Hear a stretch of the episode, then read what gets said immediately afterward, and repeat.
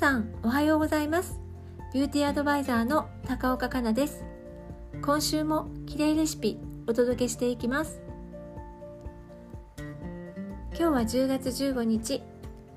とても暑い日になりました。全く秋らしくなかったですね。こんな日に私は綺麗レシピ収録しています。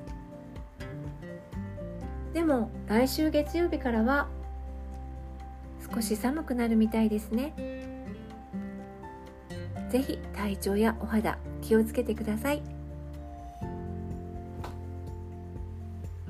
さて今週のテーマは今までの常識とはちょっと違う大人のテカリ肌対策とはについてお届けしていきます。皆さん顔がテカテカして嫌になることありませんか？一昔前は不快なベタつきはとにかく落とせば良いとされていましたが実はその教えはもう古いです。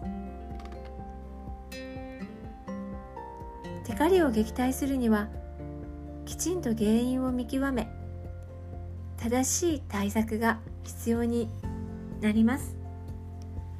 その対処法を今日は一緒に探っていきましょう。テカリを放っておくととても嫌な結果になってしまいますよね。メイクがドロドロに崩れたり毛穴が詰まってニキビができやすくなったり。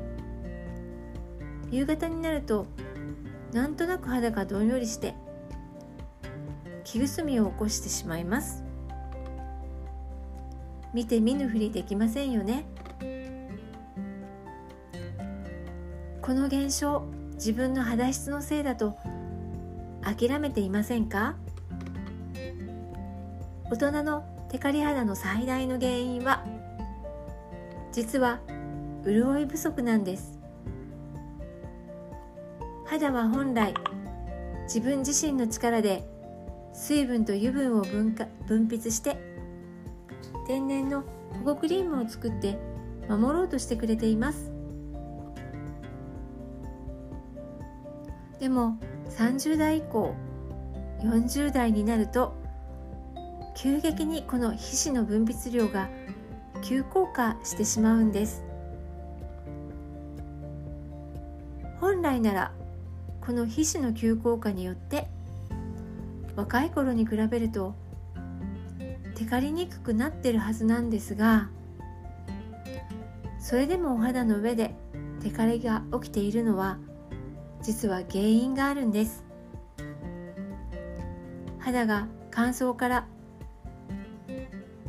守ろうとして必要以上に皮脂を出してしまっているんです。そんな時にこんなことやってませんか？一日に何度も油取り紙で皮脂をオフする。洗顔時ゴシゴシと洗ってしまう。洗顔後はベタつくからといってスキンケアは化粧水のみ。実はこれらはテカリに拍車をかける NG アクションなんです。絶対にやめましょう。テカリ対策の一番は実は潤いケアなんです。肌が十分に潤えば余計な皮脂は出なくなり自然と肌は落ち着きます。こんな時は除去するケアではなく与えるケアを心がけましょう。ただしベタつきがちな肌にしっとりすぎるアイテムを使うのはストレスになってしまいます。そんな時は心地よく使えるライトなテクスチャーのものを選んでみてください。ライトなものを使ってたっぷりの量潤いを与えることが大切です。スキンケアがストレスなくできるようになれば心地よい潤いでお肌を満たしてテカりにくい肌へとだんだんとなっていきます。ぜひやってみてください。私はどっちかというと乾燥肌なのでテカリに悩んだことはあまりないんです。逆に乾燥しすぎて。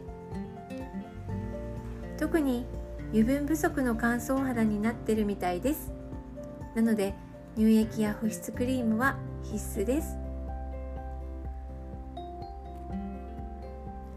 化粧水だけでなく乳液までは使うようにしてくださいね。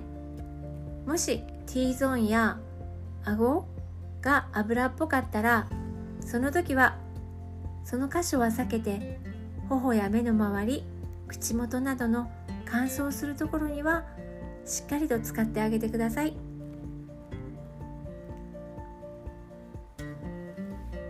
テカリ肌対策いかがでしたか？ぜひやってみてください。私も皆様と一緒に頑張ります。綺麗レシピはビューティーアドバイザーの高岡香奈が綺麗になるためのヒントをお届けしています。皆様のお役に立てたらとっても嬉しいです。今週もお聴きいただきありがとうございました。